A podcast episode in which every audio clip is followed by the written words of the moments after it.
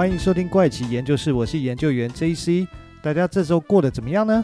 那其实，在上集呢，是我的节目有史以来最长的一集啊，录了快要四十五分钟长。那可是还没讲完上一集的那个莱瑟塔档案啊，因为在上集的时候，我们聊到原来地底下竟然有地球上的另外一只种族，就是所谓的爬虫人。那这个故事就是来自莱瑟塔档案的第一份。采访记录里面整理出来的，但是因为它的内容真的太长，所以我把它分成第一集跟第二集，当然还会有一个第三集。为什么？因为它还有第二份的采访档案啊。如果说把这三个档案都录成一集的话，应该是要两个小时半那么长的时间才讲得完那。那真的太恐怖了，应该没有人有耐心听得完。所以呢，我们这一集呢，就接着上一集。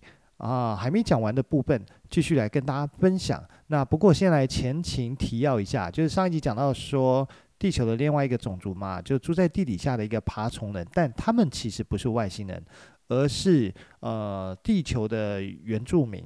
那他们经过几千万年，慢慢的一个进化而来哦，那才变成后来的爬虫人的一个形状跟他们的一个发展的科技跟能力啊。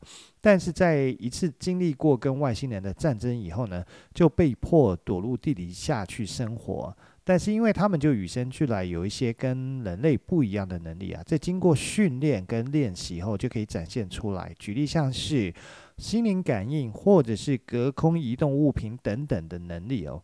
那在上一集其实也聊到，为什么会有这一份档案呢？其实是有一位叫做 K 的人类啊，他在一个特别的机会下，透过朋友 EF 的介绍，接触到这位受访者的爬虫人，叫做勒斯塔。那在经过第一次接触后，那他们就约定了两次的采访跟会面这件事情，才产生了第一份跟第二份的莱瑟塔档案。那上次讲完第一份的大部分，那所以这一集我们就接着继续后面没讲完的部分。那在上一集的最后面呢，那时候 K 他问到了勒斯塔说：“你们的进化历史过程到底是什么？”而勒斯塔当时也回复了：六千五百万年前的恐龙灭绝，其实不是人类想象的，是由小行星撞上地球所造成，而是当时的两只。啊、呃，在地球的外星种族为了争夺地球资源而爆发了全面的冲突啊！那本来落后落败的那一方，后来用了一个非常手段的武器，结果就结束了这一场呃两只外星种族的冲突啊！但是也造成地球上绝大多数的恐龙的一个灭绝，而爬虫族在侥幸生存下来以后，经过五千万年的进化，才慢慢变成也是站立式跟具备双手的一个形态啊！后来在进化的过程中呢，他们又遭遇到另外一只外星种族，叫做伊洛因。当他们抵达地球呢，以猿猴为基础啊，创造出了现在的我们，就是所谓的人类。那同时把爬虫人赶到了地底下，所以才会有现在生活在地表上的人类跟生活在地底下的爬虫人。所以接着呢，我们就来进入上集还没分享完的第一份莱瑟塔档案吧。首先呢，K 就是当时接续的问题，继续问到说：“诶，你们族类在跨越了几千万年的时间哦，你声称你们的原始祖先跟恐龙生活在一起啊，那幸免于所谓的人为灾难之后，在之后的四千万年间慢慢的进化，最后进化于一千万年前的时候完成了。但是这让我感到很难相信哦。关于这点，你能？”有一些什么样的解释吗？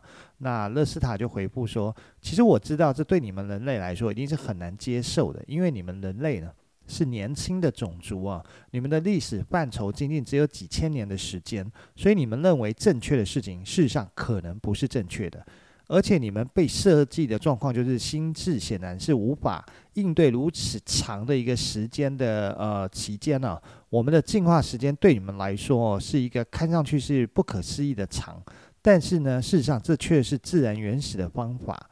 那要记住，你们早期的哺乳类的祖先跟恐龙一起发展，和我们一样，一起在大灾难中存活了下来。他们在之后千百万年间缓慢的进化，并且分裂成各种各样的族类跟形态，有的体型大，有的体型小，这是身体上的进化。可是大脑跟智慧呢？他们只是一个简单的动物哦。哺乳动物，请容我说，在一点五亿年前就开始进化，可是只在最近的两到三百万年间才变得有智慧跟进行思考，并且在这个这么短的一段时间内，像你们这样的生命才被创造。就动物型的哺乳类花了一点四八亿年。呃，就是一亿四千八百万年的时间哦，去进化身体的结构，然后难道只需要两百万年时间就能进化到像你们人类这样的智慧生命吗？你真正的去问问自己，就是你们真的认为这个进化速度是自然进化的吗？如果是这样的话，那你们人类就比我想象的还要更加无知啊！进化出意外的其实不是我们爬虫人，而是你们人类。K 说：“我懂了，可是我还有一个问题，就是你在过程中提到很多关于两只外星种族哦，在六千五百万年前关于那场战争的故事啊。可是这发生在你们演化成智慧生物以前很久的时间，你们如何能够知道这个战争的事情？这场战争的事情，还有关于你们族类进化的事呢？”乐斯塔回复说：“诶，这是一个好问题哦。那其实我还没给你做一个解释啊，就是我们对于这场战争的知识哦。”完全来自一个古代的人工制品，那是在一万六千年前被我们的考古学家在你们今天称为北美的大陆上发现的。他们找到一张直径有四十七公分左右的一个圆盘，圆盘是由我们也不知道的磁性物质所制成的。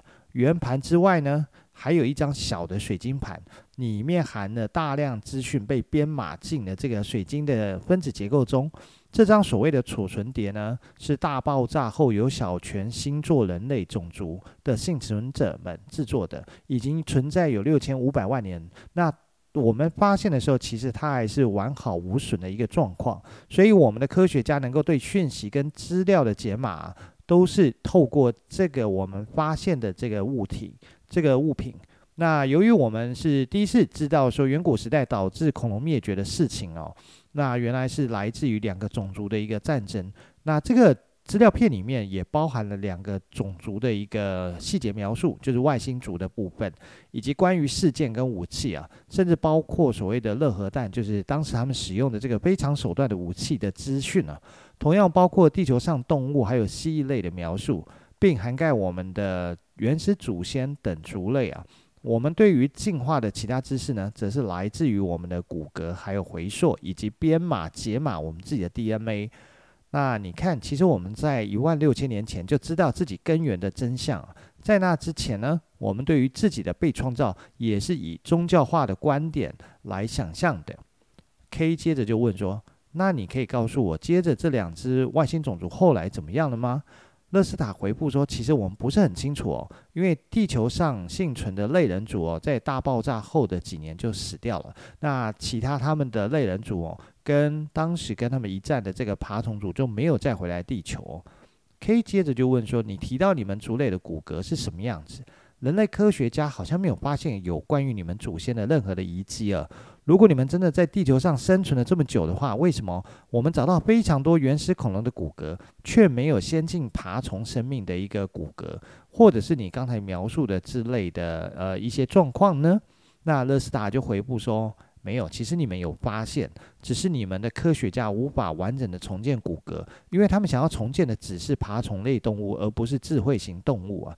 所以呢，要是你在你们的博物馆看到你们的珍藏啊，有所谓的蜥蜴类的骨骼是完全错接的，那事实上并没有这样的一个生物啊，因为你们很多，你们用了很多根本不是属于一。只生物的骨骼去把它组合在一起，而且如果缺少了一部分呢，你们就用人工制造来代替，做出一个动物型的蜥蜴啊。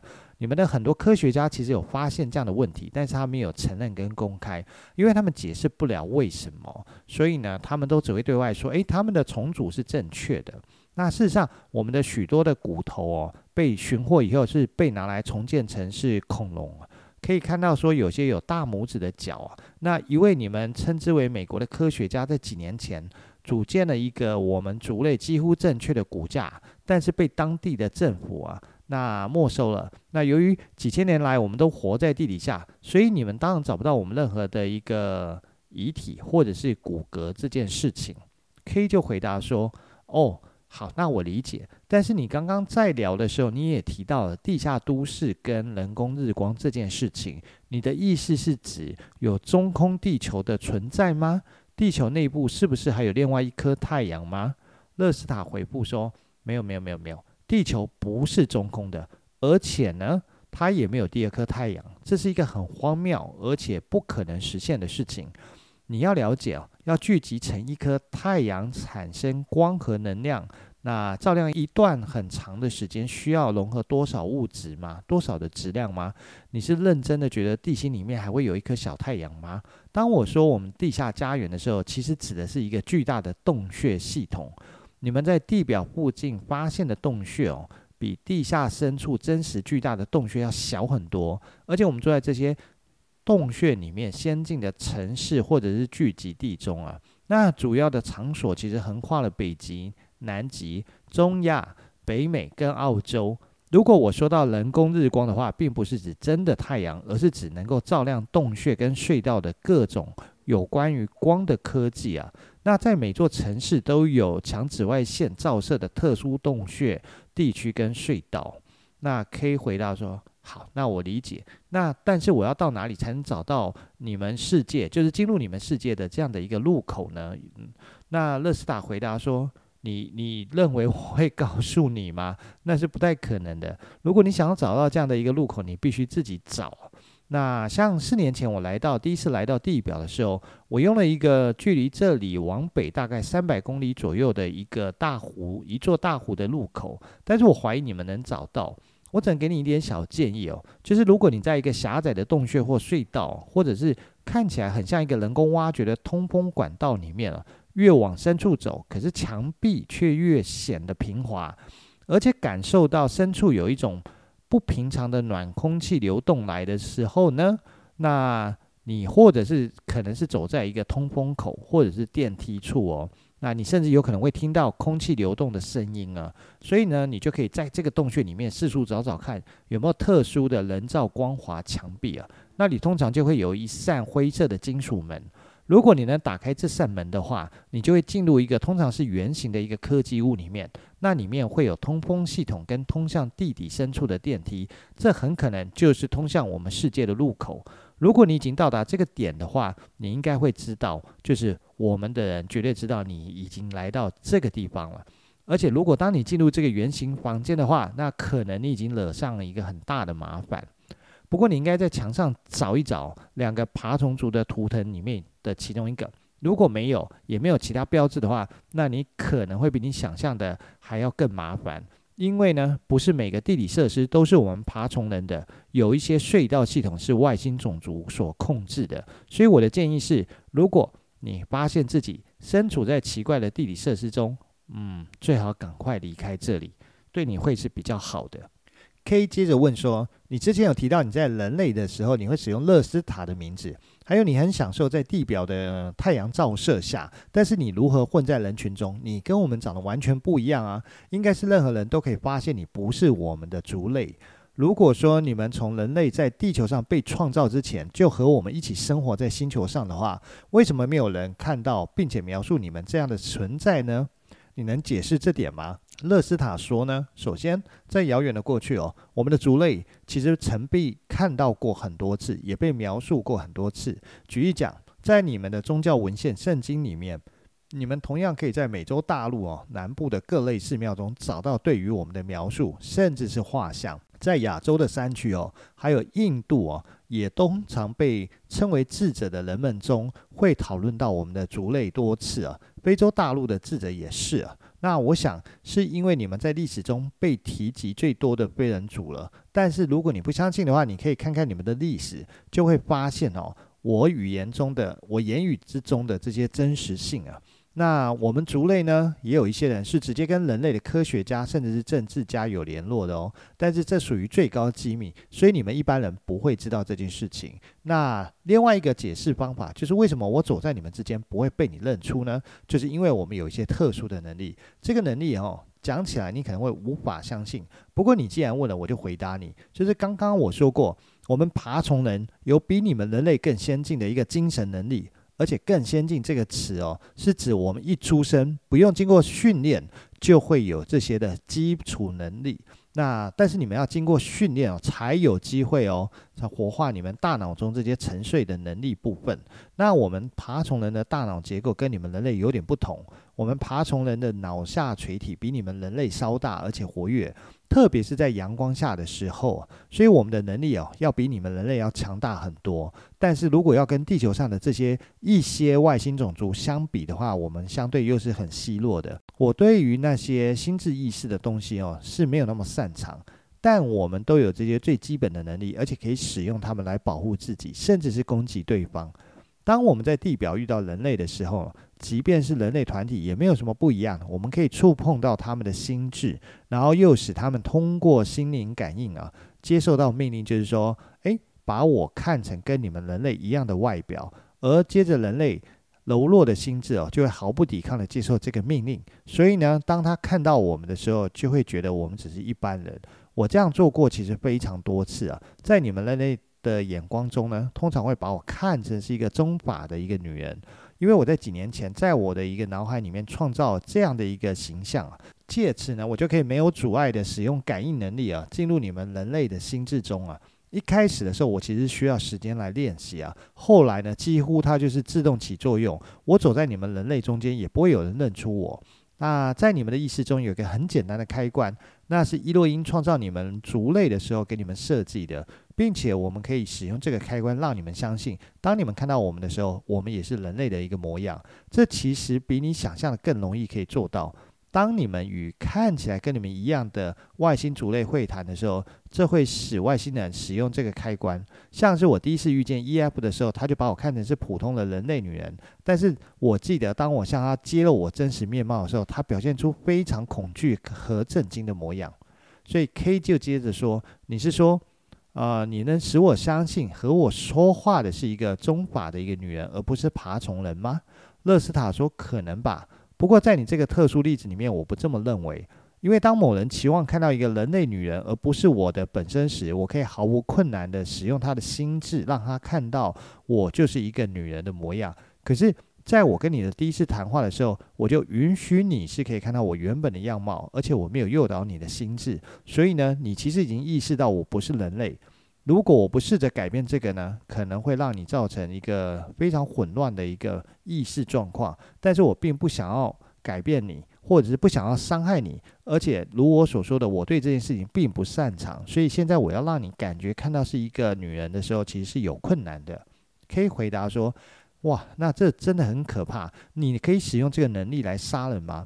勒斯塔回答说：“是的，是能做到，但是这是被禁止的。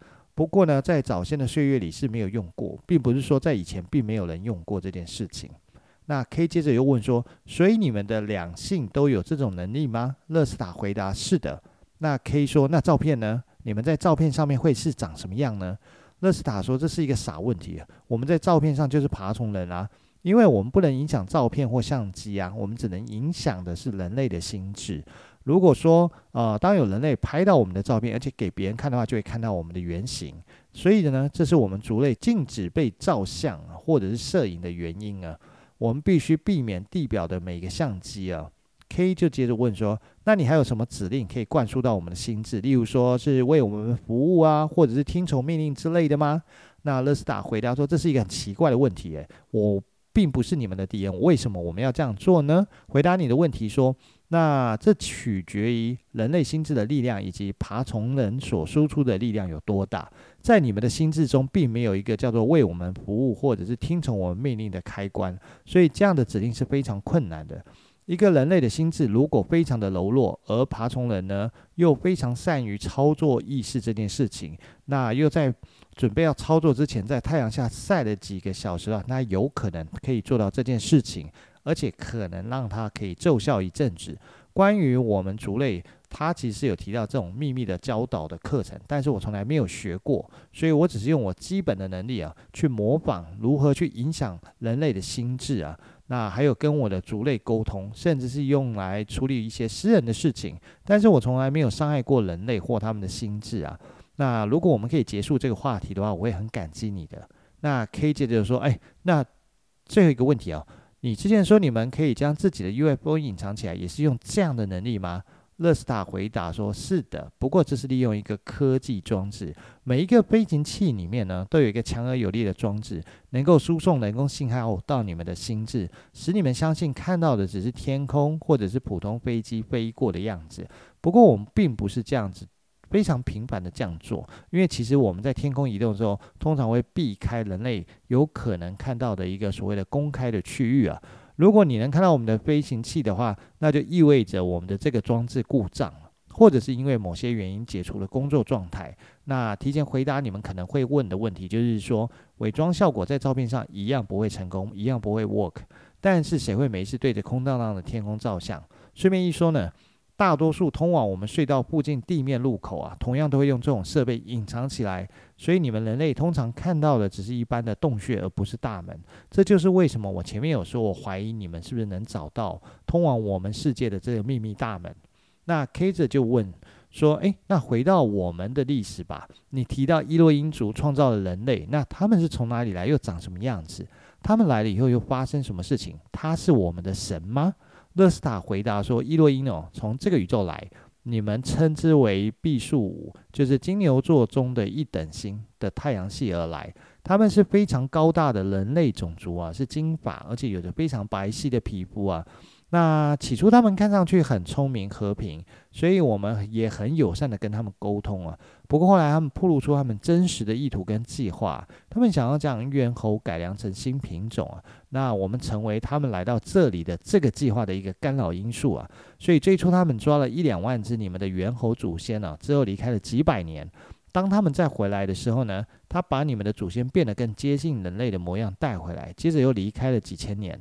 这段时间里面，你们原始的先人跟我们生活在一起，其实都没有什么问题。但伊洛因呢，也增强了他们的心智、大脑跟身体结构，所以呢，他们就会使用工具跟火。那伊洛因在两万三千年间来回了七次啊，加速你们人类中的某些种族的进化。你必须明白，你们不是这个星球上的第一次人类文明，最初进化的人类拥有科技啊。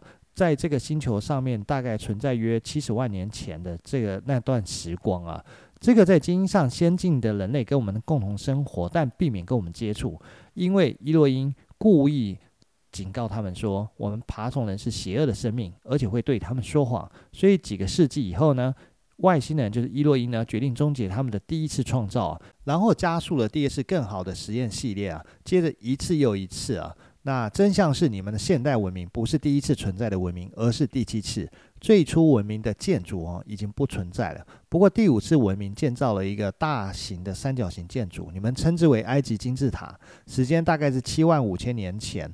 第六次文明，你们今天能够在比米尼地区哦，属于巴哈马群岛那里，就是著名的百慕达三角洲的一部分的海底哦，可以发现一万六千年前的城市遗迹。最后一次哦。就是你们的第七次文明创造是在八千五百年前所完成的，而且呢，这是你们唯一记住的宗教文献所涉及的第一次啊的一次啦，不是第一次。你们依赖考古学家跟古灵长动物的手工制品啊，展示给你们错误和简短的历史啊，那所以你们根本无从得知前面还有六次的人类文明这件事情。并且哦，如果你们发现了他们存在的证据的话，其实你们自己还会否认跟曲解这个事实啊。这是因为你们头脑中有几份编程的设计跟几份纯粹的无知啊。我下面要和你说的，只是你们这次的文明创造，因为前六次文明的人类都丧失了，所以不会关系到你们。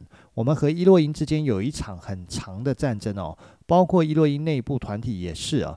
因为他们中间有很多人认为一遍又一遍在地球上创造人类没有什么意义。我们最后一次战争呢，发生在五千年前的地表和地球轨道上。他们用强大的一个声波武器啊，摧毁了我们的地理都市啊，而我们也摧毁了很多他们地面的呃一些设施啊。所以你们人类观察到这场战争呢，怀有极度的恐惧啊。他们将其书写到宗教神话中啊。伊洛因呢，作为第六次跟第七次文明的神哦。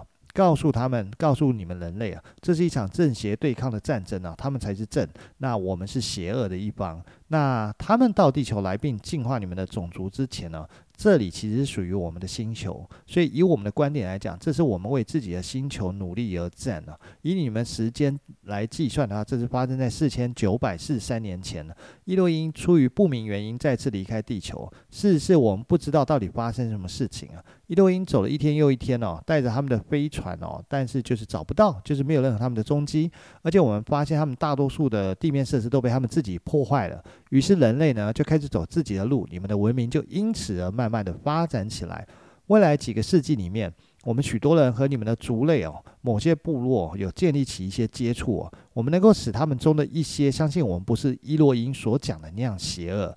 从大概四千九百年前到现在，许多的其他外星种族来到地球，其中一些用一些旧式的教导在你们心智中编程，再次为你们扮演上帝的角色。但是呢，伊洛因他其实就没有再回来过。那他们离开这个星球为期几千年，所以我们希望有朝一日他们能够回来结束他们的计划，或者是熄灭他们的第七次的繁殖啊。不过我们的确不知道他们到底发生了什么事情。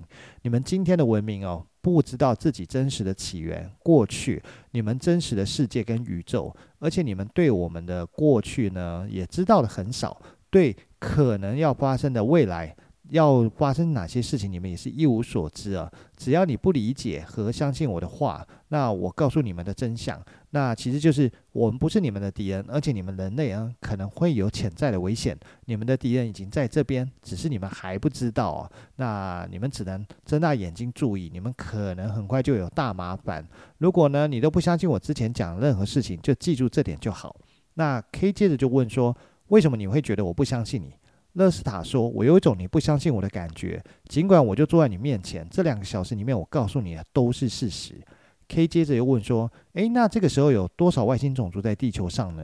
勒斯塔说：“据我们所知呢，有十四只外星种族，十一只是从这个宇宙而来，两只是从一个特殊的管道，还有一只呢非常的先进，从一个非常不同的平原而来。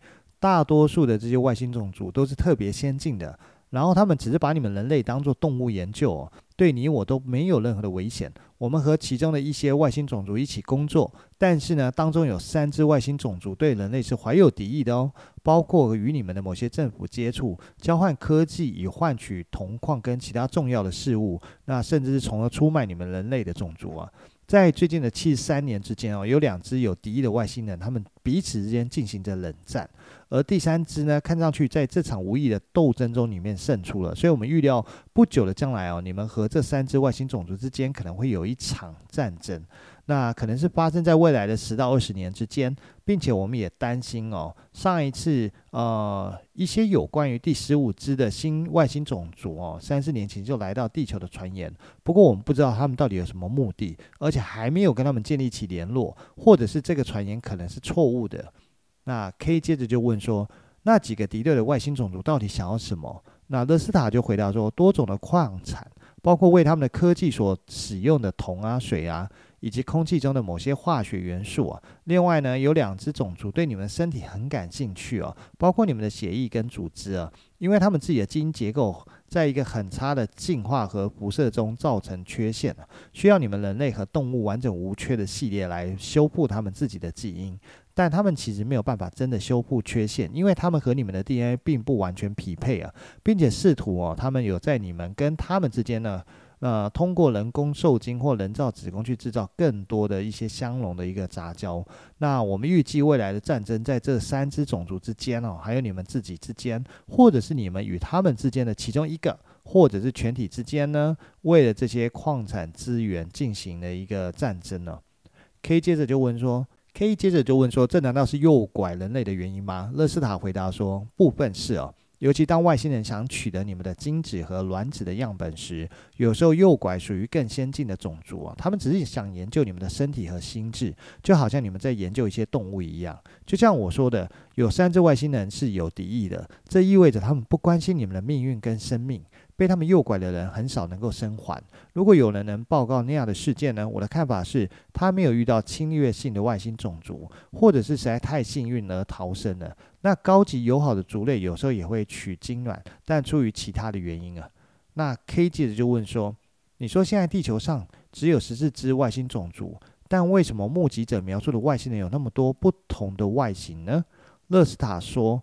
嗯，我想我已经回答过这个问题。就像我说了，很多现今的外星种族呢，是比你甚至是我们有更先进的一个精神能力啊。他们随时能够出现在你的心智跟记忆中，诱发跟他们长相完全无关的一个外表。你们可以把它当做普通人，或者小灰人，或者奇怪的长相，因为他们只想让你记住这些事情。那甚至有时候他会让你彻底忘记啊、你们遇到他们的记忆啊。在这种情况下，你们不能依靠你们的记忆，因为他们从用不同的形态出现来混淆你们。而且让这件事情呢，有所谓的诱拐证人，或者那些呢只相信自己记忆的人，在公众出糗，那他们通常都会成功。相信我，只有十四只外星种族在这个地球上面，现在呢只有八只的种族会诱拐人类啊，这是据我们所知啊。此外，不是每个被诱拐的事件都是真的，而且他们的报告呢，外星人有的时候只是这些被所谓被称呼自己被诱拐的人的想象跟谎言而已。那 K 接着就问说：“那我们该怎么保护自己，抵御心智控制的影响呢？”乐斯大回答说：“我不知道，而且我猜你们大概做不到，因为你们的心智哦，就像一本打开的书啊。我知道的呢，几乎每个族类都能够对你们来进行读写。这是伊洛因自己的部分错误啊。”因为他们自己创造或不小心创造了你们的心智跟意识，使之没有真正的保护机制啊，所以当你意识到有人可能试图操作你的脑袋，你可能只能聚焦在猜疑上，并试着分析你的每个思绪跟记忆啊。很重要是千万别闭上眼睛，别坐下，也别躺下休息。如果前几分钟里你保持清醒的话，你或许能够试着过滤掉脑袋中的其他思绪啊。要是几分钟内不成功的话，通常施诱者就会停止进行了，因为这样会开始伤害他自己的大脑，这是非常困难而且是非常痛苦的。那当然也会伤害到你们人类，所以不要试着反抗。所以呢，这是你们唯一可能做的事情，你们只能和较弱的种族尝试，而不是跟较强的种族去做这样的一个反抗。那 K 接着就问说。你说到一个种族哦，从一个非常不同的平原而来，这句话是什么意思？那勒斯塔说，在我向你正确的解释之前，你必须能够理解宇宙。但是呢，从你的思维上来讲呢，其实讲上几个星期可能也没用。而且教导这一词呢，我指的并不是在语言词汇上的，我用你们的词汇，就是所谓的平原或者是层面。又或者是你们字典中没有合适的词啊，并且维度啊，在这里绝对是错误的，因为我维度这件事情是无法脱离平原而存在。如果你们成为生活在另一个平原而跨越平原生活的族类的话，而且你们如果能够更进一步，不靠科技手段就能进入平原，以至于你们的身体不被已知物质形成的话，那你们就会成为所想象到最有力量的一个生命体啊。我提到的那只非常高级的族类哦，在这个世界以外发展，他们事实上已经进化了几十亿年了。他们能够只靠想法就摧毁我们所有的事物。我们有史以来只接触过他们三次，因为他们对你们的行星的兴趣不同于其他族类，所以呢，他们对我们来说都是无害的。K 又问到说：“诶，如果发生战争的话，一开始会发生哪些事情？”勒斯塔回答：“这很难回答哦。”因为取决于说，呃，跟你们有存在敌对意识的种族跟他们的策略，战争呢，并不是你们人类想象的那样。战争可以用很多种不同的方式来展开。有一种方式是他们可能会影响政治领导人，破坏你们的社会系统，或者是呢，他们用可以导致地震、火山爆发等天灾的武器系统，让你们以为这真的只是天灾。我想呢，他们不会在人类文明衰落之前呢，直接打击这个星球。即便你们有可能破坏他们的飞行器啊，但是呢，我其实不太能确信未来绝对会有一场战争呢，因为我也不太想讨论这件事情。那 K 接着又问说：“这是访问的结尾，你想不想再多说点什么，或者是一些什么样的讯息啊？”勒斯塔回答说：“睁开你的眼睛看清楚吧，不要只是相信你们错误的历史，或者是你们的科学家，或者是政客。他们之中有一些人知道很多事情的真相，只是不向公众公开，以避免混乱而已。我想你们人类族类哦，不像我们爬虫人哦。那一些人认为那么糟糕，那遭到遗憾到只能看你们的灭亡。这是我能说的而已。只能说呢，以开放的视野跟心灵看看这个世界，你们就能看到一些不同的点。那 K 最后又问说：你认为？”会有人会相信这次的访访谈呢？我跟你之间的访谈是真的吗？那勒斯塔会回答说：“嗯，我觉得哦，这是我的社会学科里面最有趣的实验。我会在几个月内啊，再跟你约一次见面，到时候请你告诉我，当我的讯息公布之后，发生了哪些事情。那第一次的访谈呢，就结束在这边哦。那今天的时间我看也差不多了，那我只能说。在这个故事里面呢，他在第一次访谈结束后的几个月啊，他们就进行了第二次的会面，所以才会记录下第二次的访谈，那也才写出第二份的莱瑟塔档案这件事情。不过呢，关于第二集第二份的档案，就是下一集再跟大家分享喽。那今天就先到这边喽，那大家先跟大家说拜拜喽，我们下集再见，拜拜。